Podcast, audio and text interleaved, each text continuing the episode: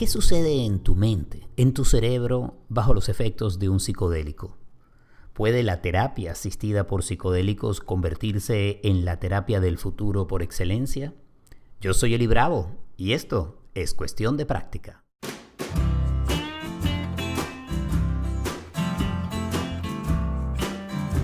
Hey, ¿qué tal? Bienvenidos a un nuevo episodio de Cuestión de Práctica.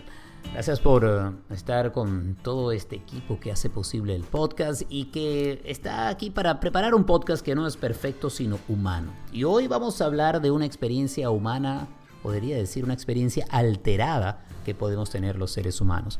Vamos a hablar de psicodélicos de los efectos de los psicodélicos en nuestro cerebro y en nuestra mente. Este es un tema que personalmente me apasiona y todo esto, digamos, tiene tiempo, pero se activa mucho luego de leer el libro de Michael Pollan, How to Change Your Mind, cómo cambiar tu mente. Es un libro que describe lo que ha sido la investigación de sustancias psicodélicas desde los años 50 del siglo pasado hasta hoy en día.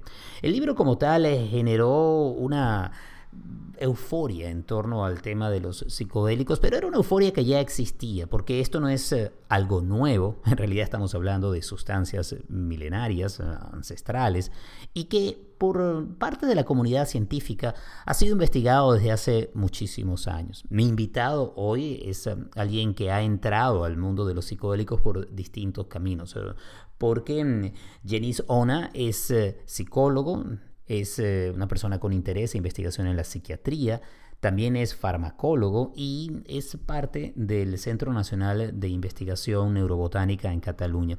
Y se ha dedicado a entender lo que sucede con los psicodélicos en la mente humana por distintas vías. La conversación que van a disfrutar en este episodio a mí me resultó fascinante.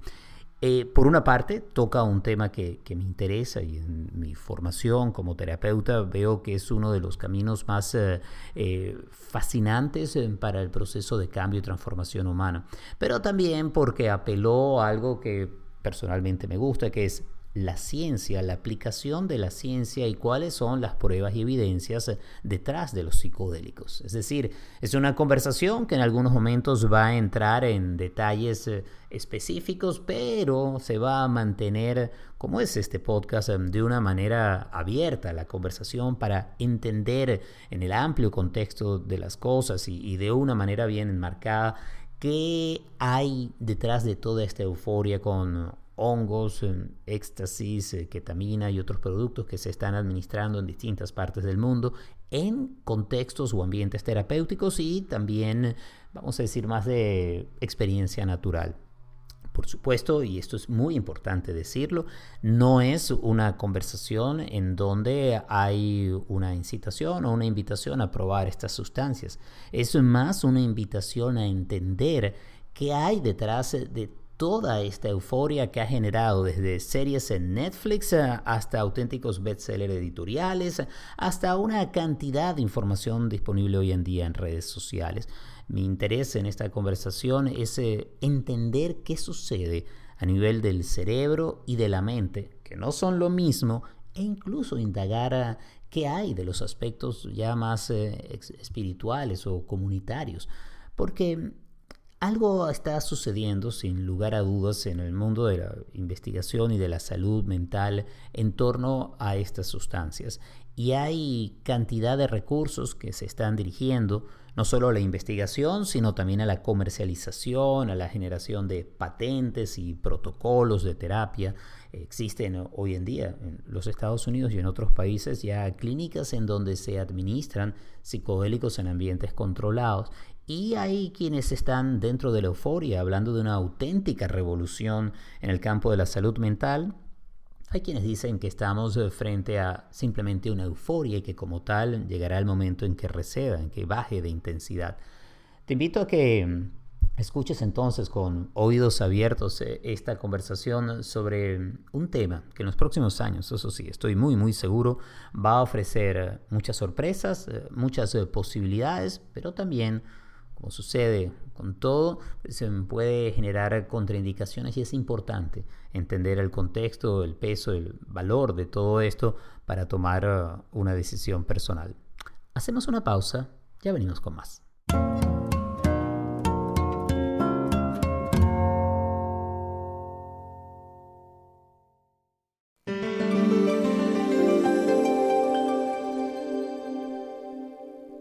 Y entremos directamente en materia. Vamos a hablar de lo que sucede en tu cerebro, en tu mente, cuando intervienen los psicodélicos. Mi invitado es Jenis Ona. Él es eh, psicólogo, es farmacólogo y además está muy interesado en toda la investigación entre la psicología, la psiquiatría y lo que son los psicodélicos. Tiene, entre otras publicaciones, su libro Tu cerebro en psicodélicos. Él es eh, investigador del Centro Nacional de Investigación Neurobotánica y tiene una amplia experiencia de investigación en esta área. Jenis, me encanta darte la bienvenida. Gracias por acompañarnos en Cuestión de Práctica. No, gracias a ti y es un placer compartir este rato contigo. Y cuando hablamos de psicodélicos, ¿de qué estamos hablando? Bueno, los psicodélicos, eh, al menos los que estudiamos más en ICERS, en la fundación en la que trabajo, son una serie de productos naturales que se llevan utilizando desde siglos o milenios por las sociedades humanas para distintos usos. ¿no? Originalmente se cree que estaban más relacionados con, el, con la potenciación de los vínculos comunitarios, porque todo el consumo alrededor de estas sustancias se realizaba en grupo, en ceremonias grupales donde toda la comunidad estaba involucrada, pero luego también se cree que también podrían tener efectos que hoy mismo también se están apreciando más, ¿no? como efectos antidepresivos, ansiolíticos. Entonces, bueno, formaba parte de alguna manera de todo el esquema cultural de muchas sociedades a lo largo de la historia y algunas sociedades pues todavía se llevan utilizando, ¿no? como los mazatecas o los buiti en Gabón o distintas sociedades que todavía se mantienen hoy en día. Mm, y me he encontrado que muchas veces lo que viene a la mayoría de las personas a la mente son los hongos y los hongos alucinógenos, pero en realidad son muchas más estas sustancias, ¿no?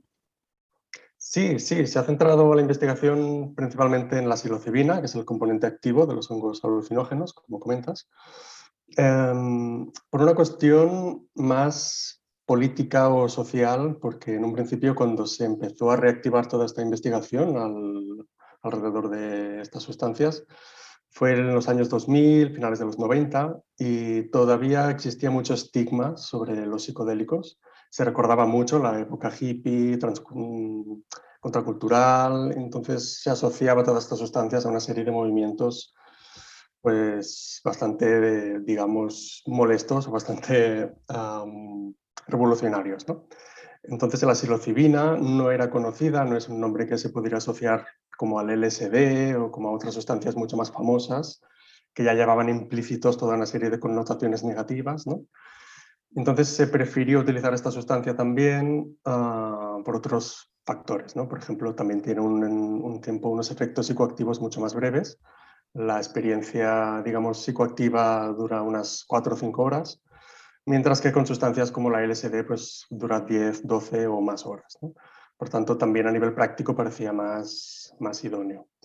Aunque hoy en día quizá la investigación que se está, bueno, que cuenta con más evidencia y que se han hecho más estudios, uh, quizá es la MDMA, el éxtasis. ¿no?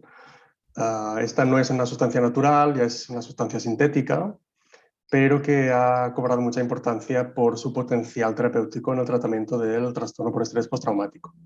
Esto es un problema muy grave en Estados Unidos y en otros países. Por ejemplo, los veteranos que vuelven de conflictos bélicos u otras situaciones de crisis o de catástrofes naturales acostumbran a desarrollar síntomas del trastorno por estrés postraumático y desde un principio se vio que la MDMA podía ser útil. ¿no? Esto se vio en un primer estudio que se hizo aquí en España, en 2000, 2001, um, y ya posteriormente se hicieron más estudios en Estados Unidos, en otros países, y es la que principalmente ahora tiene más protagonismo, quizá más que la psilocibina. ¿no? Mm, y ahí entra también la, ketamina, que al momento de grabar este podcast eh, es legal el, uso de ketamina para fines terapéuticos y también al momento de esta grabación la MDMA, el éxtasis se espera que sea muy pronto y dicen que en un par de años será el, uso de psilocibina. Em, esta es una historia que es fascinante y que para muchas personas está dejando de ser el mito del consumo de drogas de manera hippie, como tú decías. Eh, yo soy uno de los tantos que después de leer el libro de Michael Pollan, How to Change Your Brain, cómo puedes cambiar tu cerebro, eh, o How to Change Your Mind, actually, se llama Cómo cambiar tu mente, eh, descubrí una historia que era mucho más compleja, mucho más rica y con mucha más investigación de lo que uno pensaba. ¿Qué sucede en tu cerebro con los psicodélicos? Que ese es el centro de tu investigación. Sí, pues mira, yo empecé investigando este asunto primero desde la psicología, soy psicólogo, em, porque de alguna manera entendí que desde la psicología es, bueno, una de las mejores maneras de abordar los efectos de una sustancia que principalmente afecta a la cognición, a la percepción y a áreas de la psicología. ¿no? Luego me di cuenta de que también era muy importante el aspecto cultural, empecé a leer mucha, mucha literatura antropológica, también entré como investigador en un centro de antropología médica de Tarragona, de ciudad. Y luego también vi que la parte farmacológica también era esencial, ¿no? por lo que hice una formación posterior, dos maestrías en farmacología. Y de manera que ahora mismo creo que tengo bastante bagaje en psicología, antropología y farmacología y todavía no entiendo nada de lo que hacen los psicodélicos en el cerebro. ¿no? Es un misterio que está por resolver y sí que se sabe a qué receptores se unen o qué efectos a nivel de redes neuronales pueden tener, algunos correlatos ¿no? en cuanto a lo que sucede en el cerebro mientras estás teniendo la experiencia, pero esto no explica para nada ni la experiencia en sí, ni los efectos posteriores, ni los posibles efectos terapéuticos, ni nada que lamentablemente todavía nos, nos preguntamos hoy en día. Mm, ahora, sí hay ciertos elementos que están siendo estudiados, a mí me han resultado fascinantes y he podido ver beneficios en distintas áreas. Por ejemplo, lo que llaman eh, la experiencia pico, el peak experience o la experiencia mística, el sentir algo que se puede relacionar con lo transpersonal, en donde a lo largo de esta experiencia, el tiempo que dure y varía según la sustancia, hay esa sensación de ser algo distinto a lo que uno ha creído ser siempre o a lo que podríamos llamar también las limitaciones de la mente o un eh, ego disminuido. Hay muchas maneras de apuntar a ello, pero básicamente es a sentir que eres algo más de ser simplemente tu mente y tu cuerpo. No sé si esa es parte de la investigación y, y qué has visto tú en este respecto. Sí, como te comentaba, sí que se empiezan a estudiar ¿no? aspectos más psicológicos eh, de la propia experiencia. Y esto que comentas está muy relacionado con un concepto que en inglés llaman decentering, que no sé ahora mismo cómo se llama en español, pero que consiste en un poco alejarse o desidentificarse con, con los propios sufrimientos, con las propias narrativas que uno mismo se va explicando, ¿no? como que tomas cierta distancia respecto a ti mismo y respecto a lo que te sucede y esta distancia parece que tiene un efecto muy impactante en toda una serie de trastornos. ¿no? Lo, más, lo más relevante es depresión, ansiedad o el mismo trastorno por estrés postraumático que decía antes. Pero como digo, bueno, estas experiencias pueden suceder, pero no suceden siempre tampoco. Ciertas personas las interpretan como algo positivo y las disfrutan y obtienen muchos beneficios de ellas, pero también hay otras personas que sufren mucho, que las interpretan como algo negativo, como una pérdida de control, como algo que de repente les abre a un escenario donde nada es seguro o se sienten perdidos en, en ese un poco espacio en el que ya dejan de ser tan, tan ellos mismos ¿no? para poder identificarse con otras cosas. Es decir, depende de cada estructura, de cómo sea la persona, de qué experiencias haya tenido, etc. Estas experiencias pueden vivirse de una manera o de otra. No podemos hablar nunca de que esto siempre va a ser positivo y siempre va a funcionar, sino que, bueno, la complejidad humana, como sabes, es, es inabismal, entonces no se sabe tampoco con certeza Sí, es que hay también en, este momento una suerte de renacimiento de los psicodélicos, como decía, cuando se retoma a comienzos del cambio de milenio, luego de investigaciones que se habían hecho en los 50, pero también esto ha llevado a una suerte de euforia, en donde pareciera que es algo milagroso, que funciona para todo el mundo, que no tiene contraindicaciones, que no puede generar adicciones, que es bueno de cualquier manera y efectivamente hay que tener uh, ciertas, uh, ciertas previsiones y, y, ya vamos a hablar de eso. Ahora, Me gustaría tocar el aspecto de la terapia asistida por psicodélicos, porque una cosa es consumir esta sustancia o esta medicina, como, también se le llama, y otra cosa es hacerlo en eh, un ambiente terapéutico con un proceso de preparación y después de debrief o de poder de es decir, no es solamente el viaje, sino es lo que ocurre alrededor. Y aquí la figura de quien sea el terapeuta o el guía también juega un rol fundamental. Y me gustaría que nos hablaras un poco de cómo funciona esto y en las investigaciones que han hecho ustedes. Es lo que en inglés se llama el set and setting, entre otras cosas, cómo se establece la experiencia y cómo se rodea y se le da contexto. Mm, sí, em, bueno, hablaré de esto no solo en relación a nuestras investigaciones, sino en investigación en general, porque desde un principio también, bueno, desde hace como 10 años más o menos, se investiga bastante sobre lo que se llama factores extrafarmacológicos, es decir, todo lo que no depende de la sustancia que estás administrando, pero que va a modular de alguna manera la experiencia que está teniendo el paciente.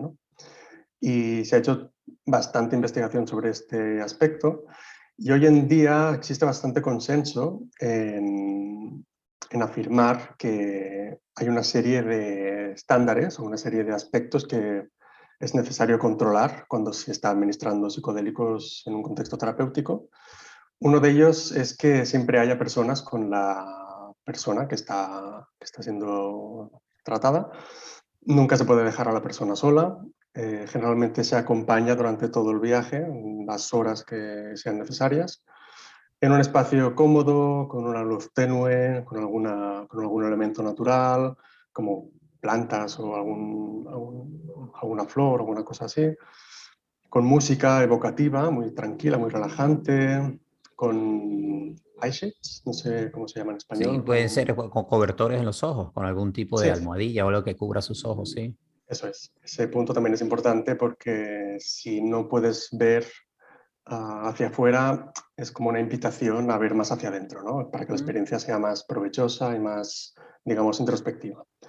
Entonces, bueno, se ha ido configurando todo un espacio terapéutico que también es una de las cosas que está revolucionando un poco el uso terapéutico de psicodélicos. ¿no? El modelo de psicoterapia psicodélica también implica todo un nuevo espacio en, en, salud mental que no se había visto hasta ahora. ¿no? Hasta ahora ningún tratamiento requería de dos terapeutas en una sala, mínimo de 6-7 horas, en una experiencia en otros estados de conciencia. ¿no?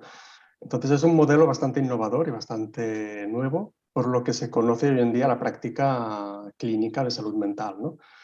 Pero en realidad es un modelo, déjame decir, que también es bastante antiguo, porque desde Freud, desde William James, desde Moreau de Tours, o sea, hay autores clásicos que ya utilizaron sustancias para asistir a la psicoterapia, ¿no?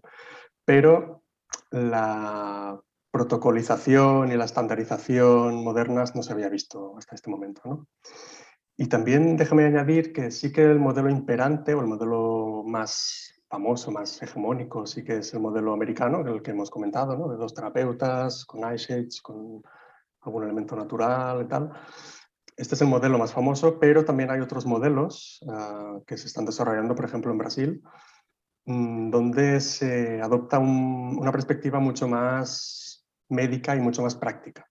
Aquí en Brasil, y como en otros países que no tienen tanto nivel de bienestar económico, es imposible contar con dos terapeutas, con una sala, con tal, con tantos elementos. ¿no? Por tanto, aquí también se está desarrollando algo más práctico de simplemente tener a la persona en una habitación sin ningún elemento en especial, con una butaca o una cama, pero muy básico todo, y administrar un fármaco como si fuera una aspirina un paracetamol, mm, pero sin ningún modelo de psicoterapia, ni acompañamiento terapéutico, ni, ni ninguna cosa que se vaya más allá de, la administración farmacológica. ¿no?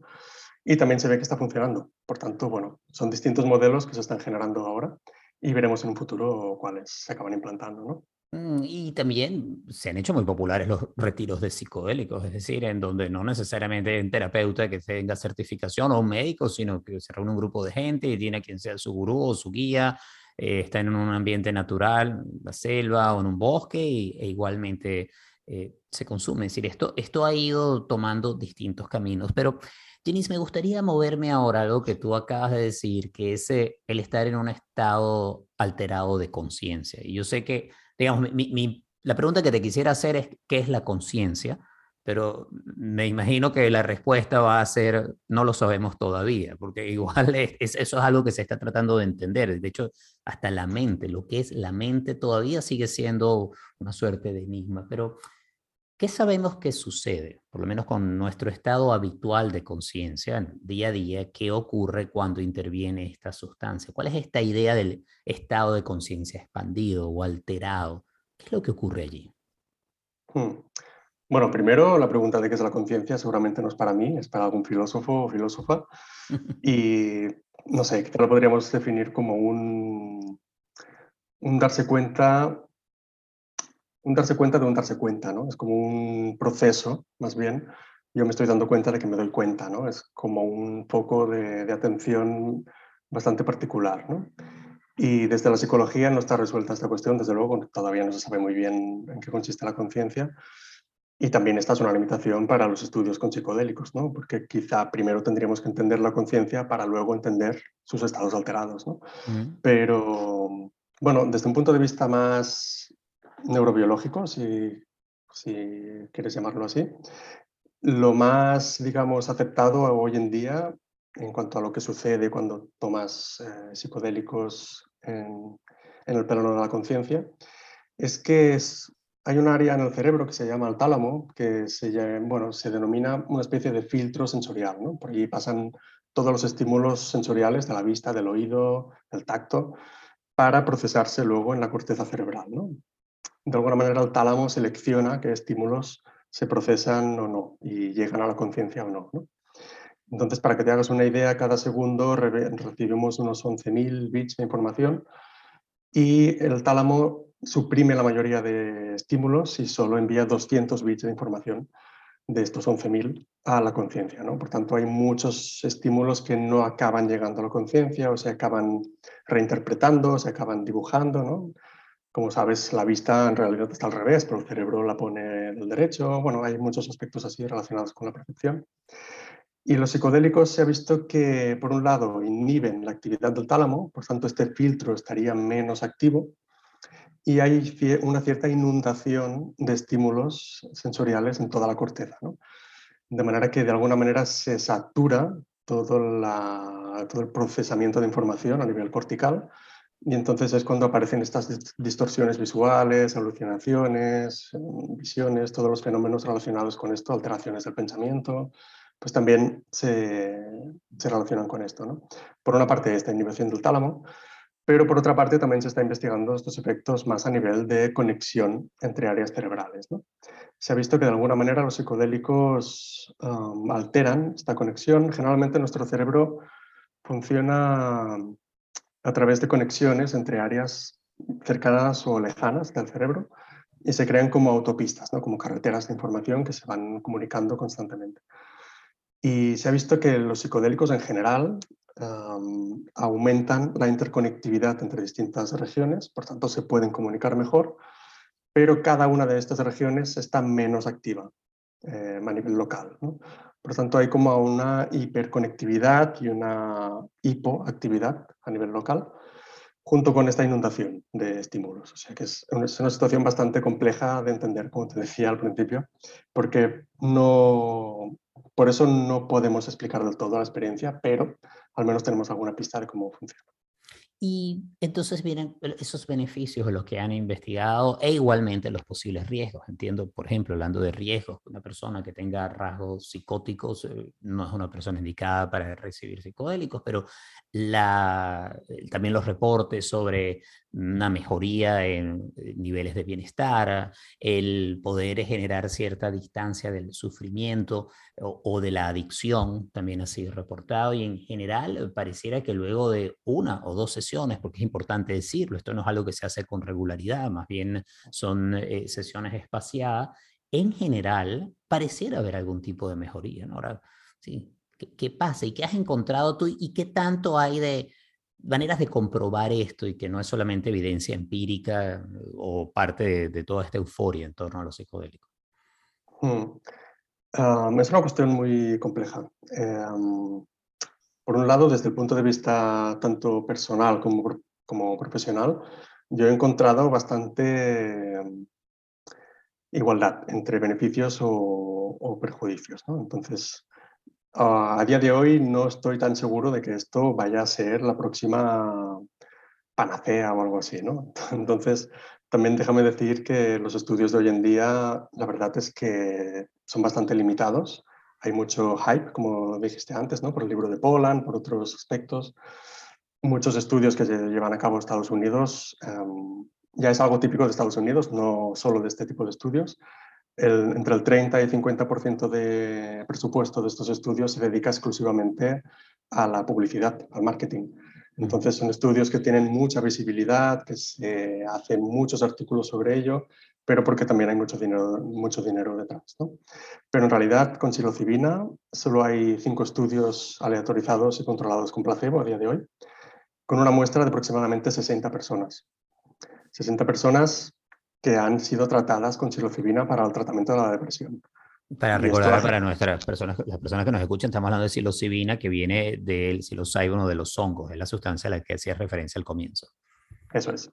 Entonces, solo el tratamiento de estas 60 personas está causando todo este boom, todo este hype alrededor de los psicodélicos, pero en realidad la muestra es esa. Solo 60 personas se han sometido a este tratamiento en contexto de ensayo clínico, por tanto es algo muy preliminar todavía y sobre los efectos adversos, la verdad es que nosotros en nuestros estudios con ayahuasca principalmente vimos que aproximadamente el 20% de personas que o bien empiezan a utilizar la ayahuasca de cero o bien son consumidoras desde hace mucho tiempo, aproximadamente el 20% de estas personas tiene efectos adversos que pueden considerarse graves, como desmayos, pérdida de conciencia, brotes psicóticos, brotes bipolares, son eh, efectos realmente preocupantes. ¿no?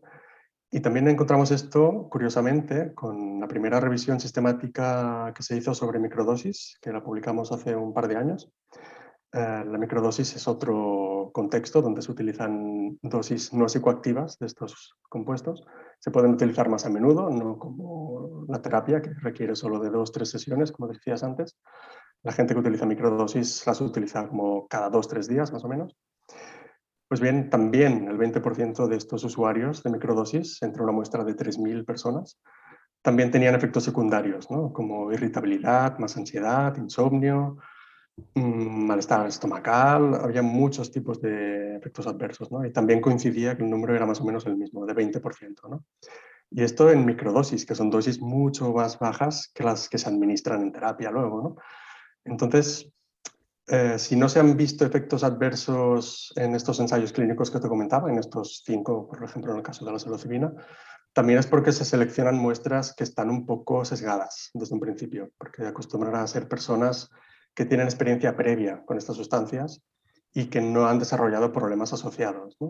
Por tanto, estás ensayando con una población que quizá es especialmente resistente a los efectos adversos de estas sustancias y por eso no se encuentran efectos adversos. Pero quizá luego cuando estas terapias se acaben autorizando y comercializando, pues quizá nos encontremos que no son tan seguras como parecían. ¿no? Pero esto solo es una hipótesis y tenemos que, esperar a ver qué sucede. Y Denise, em, en el trabajo que hacen en el Centro Nacional de Investigación eh, Neurobotánica, eh, he encontrado, por ejemplo, en la página web que hacen un servicio de, de asistencia para personas que tienen preguntas al respecto, pero sobre todo para quienes puedan haber generado alguno de estos efectos adversos. Es decir, hay un, un proceso de educación y también eh, de asistencia. Eh, ¿Qué has encontrado en torno a, esta, a este interés eh, en la población en general? Y no solo lo digo en España, en Cataluña, donde están ustedes, sino tú estás en estos momentos estudiando en Brasil. Me refiero no a la euforia que hay entre parte de la comunidad científica, el interés económico que bien mencionabas. Hoy en día se están patentando eh, secuencias químicas que replican la psilocina con la idea de poder vender esto como se vende un Prozac. Pero, ¿qué hay de la población? ¿Qué tanta gente está en, este interés, investigación, exploración? Eh, y, cuál ha sido esa experiencia que has tenido en el contacto con ellos? Mm. Bueno, sobre el servicio de, apoyo psicológico, esto lo lleva más un compañero, Marc Eixalá, y ya vimos desde un principio, ¿no? desde ICERS, que había mucha gente necesitada de cierto apoyo psicológico. ¿no? Y esto empezó a hacerse de manera informal, por contactos, por mm, gente cercana que nos contactaba pidiendo ayuda. Y luego se tuvo que, digamos, institucionalizar de alguna manera, ¿no? Para proveer este servicio, que, es gratuito también, pero que de alguna manera está más disponible ahora mismo para quien lo necesite en cualquier momento, ¿no?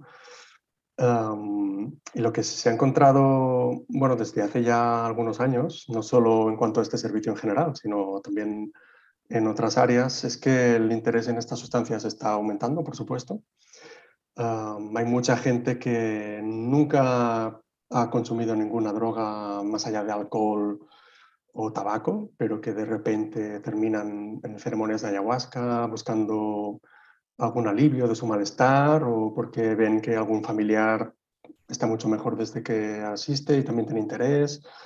Bueno, desde diferentes motivos, ¿no? Se sienten interesados en, en estas sustancias pero de otro lado, también las encuestas que se realizan a distintos países europeos Estados Unidos, etcétera, también no deja, no deja de, de, ser el mismo número de personas al que generalmente se acerca a estas sustancias, ¿no? que generalmente en la población general es del 1 o 2%.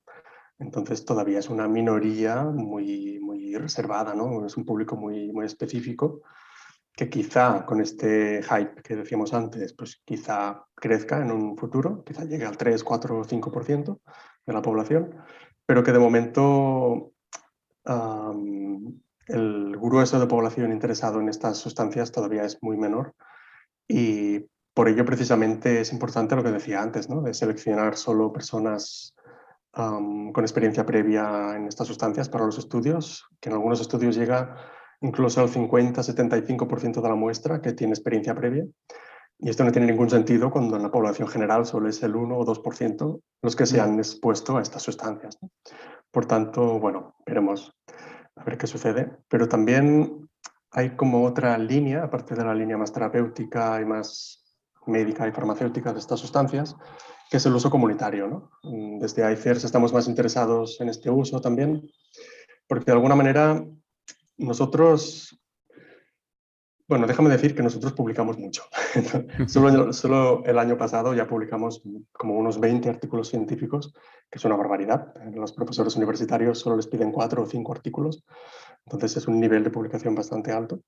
Y por ello también puedes ver distintos artículos. ¿no? Algunos artículos defendemos el uso, la regulación de los psicodélicos, pero también tenemos otros ah, más críticos, donde exponemos los efectos adversos, las limitaciones de las investigaciones que, hay hoy en día. Por tanto, puedes ver bastante diversidad. Y esto lo que lo impulsa es nuestra aproximación más de tipo comunitaria, porque estamos interesados principalmente en el uso comunitario y, digamos, más allá del uso biomédico de estas sustancias. De alguna manera tendemos más a respetar las tradiciones que llevan utilizando estas sustancias muchos siglos, milenios, y el contexto donde siempre se han administrado es un contexto social y comunitario.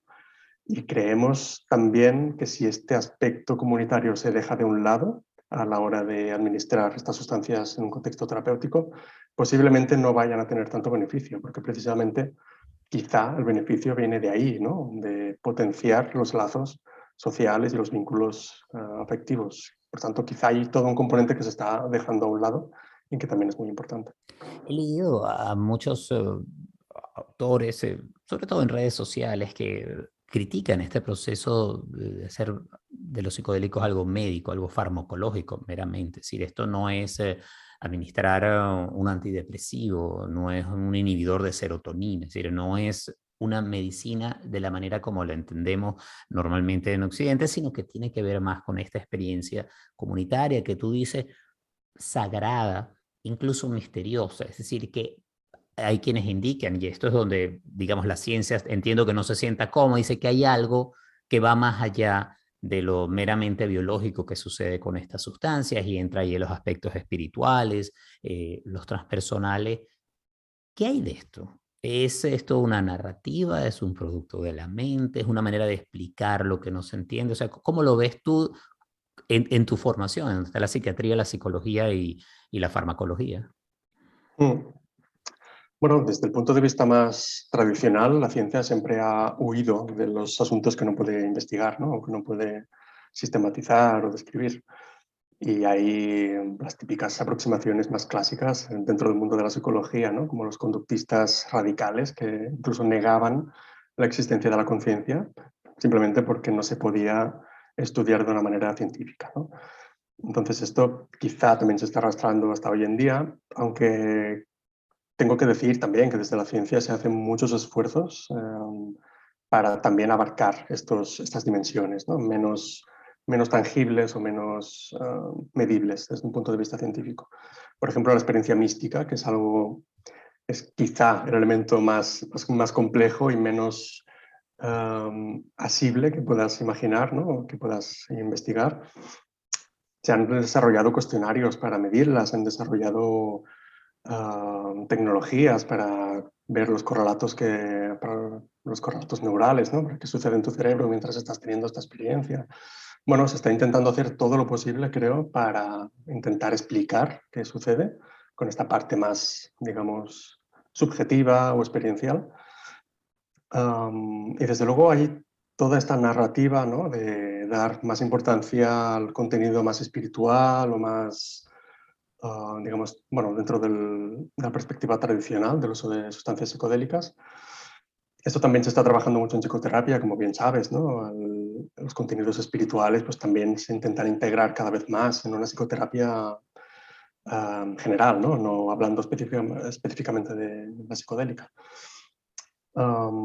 y hay una serie también de elementos que pueden justificarse desde un punto de vista científico el utilizar una perspectiva más tradicional. ¿no? Por ejemplo, ah, la sustancia misma que estás utilizando, en el caso de utilizar los hongos.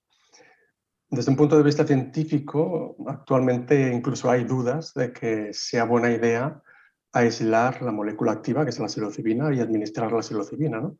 Quizás sea mejor idea trabajar con un extracto rico de los hongos o con los hongos mismos, estandarizados, por supuesto, Ah, porque tienen muchos más compuestos que pueden también aportar beneficios. ¿no? Se ha visto que tienen inhibidores de la monominoxidasa también, los mismos hongos. Entonces, quizá la biodisponibilidad, que es el nivel en que la molécula puede viajar por tu cuerpo y hacer sus efectos, quizá sea mayor cuando consumes hongos. O también hay otros compuestos que también pueden ser antioxidantes. Ah, se está hablando hoy en día, nosotros hemos publicado algunos artículos sobre esto también, de la polifarmacología, que es eh, la nueva disciplina de la farmacología que aprecia y que trabaja con estos complejos, con estos productos que son más complejos, eh, en lugar de sustancias muy selectivas. Se ha visto que para revertir o para combatir algunas enfermedades, estos son mucho más beneficiosos porque al modular muchos receptores distintos pueden combatir mejor enfermedades que se comportan en realidad como sistemas muy complejos. Por tanto, bueno, también hay argumentos científicos para sustentar o para apoyar un uso de estas sustancias más coherente con el uso tradicional. ¿no? Entonces, bueno, es una cuestión muy compleja, pero yo creo que avanzamos hacia eso, hacia una integración tanto del uso tradicional como del uso biomédico. Y al final, todos lo que buscamos es que estas sustancias se puedan aplicar de la manera más segura posible y más eficaz posible. Y si es más eficaz trabajar de una manera que de otra, por supuesto, esto va a acabar por imponerse, ¿no? Por tanto, imagino que es cuestión de tiempo. Sí, estamos en, yo creo que en un proceso ahora sí de, investigación y, y, de prueba que afortunadamente se ha hecho mucho más abierto. Existe no solamente una mayor circulación de esta información, sino que también se están dando cambios en el aspecto legal. Eh, distintos estados o en distintos países existen ya eh, no solo protocolos, sino una legislación que permite avanzar esto fuera de un terreno que pueda ser arriesgado. Eh, Jenny, te agradezco inmensamente la oportunidad de conversar de este tema. Si alguien quisiera saber más de tu trabajo, si quisiera saber de tu libro, Tu cerebro en psicodélicos, o del trabajo que hacen en la Fundación, en el Centro Nacional de Investigación Neurobotánica, ¿hay alguna manera de contactarles que, que sería la más adecuada? Sí, yo diría que visiten directamente nuestra página web de la Fundación ICERS y allí ya verán todas las líneas que tenemos, porque la verdad es que hacemos muchas cosas. Aparte de investigación científica, pues también estamos haciendo incidencia política, tanto en España como fuera de España, o proyectos más de tipo bioculturales, con las sustancias con las que trabajamos. Entonces, bueno, para hacerse una idea de todo lo que hacemos, eh, allí también hay mucha información gratuita que pueden descargarse, muchos servicios de los que pueden beneficiarse, así que animo a todo el mundo a visitar nuestra página web. Muchísimas gracias por, esta oportunidad y que avances en tu proceso de investigación que ha sido muy, muy nutrido, muy complejo y, y seguramente también muy apasionante. Nada, pues gracias a ti por la invitación.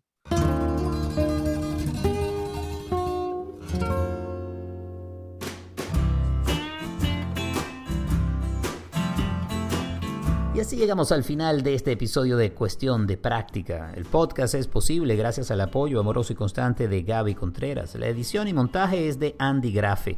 Yo soy Eli Bravo y si quieres saber más de mi trabajo puedes visitar mi página web que es elibravo.com donde tienes información de mi práctica privada.